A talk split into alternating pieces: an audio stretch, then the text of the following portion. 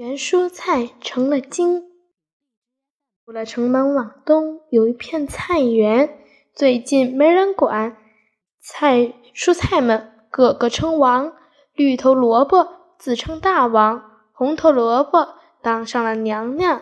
隔壁的土豆知道了，气急败坏，立刻写了封战书送到菜园。萝卜大王一看，啪的一声拍桌子，大叫：“好啊，土豆！我与你往日无冤，近日无仇。你无故的给我下战书，这还了得！待我点兵一万，与和你大战三百回合。”三声炮响，大战开始。士兵们人人奋斗，个个争先，摩拳擦掌，跃跃欲试。这时，萝卜大王的手下拿上枪上战场杀敌，土豆军中的茄子赶来迎战，两菜打得难解难分，两旁的蔬菜摇旗呐喊，擂鼓助威。茄子急了，使出了绝招肚皮功，一下就把小葱顶到一丈开外，萝卜萝卜大王一方大败。萝卜大王手下的韭菜更是哇哇暴叫，使出了双刃锋，奔两军阵地，喊道：“来来来，茄子，我与你大战三百回合。”土豆手下的大将黄瓜说：“茄子兄，我来换你。”说完，黄瓜来战韭菜，黄瓜使出了扫堂腿，韭菜一个不注意，被黄瓜腿扫的击中。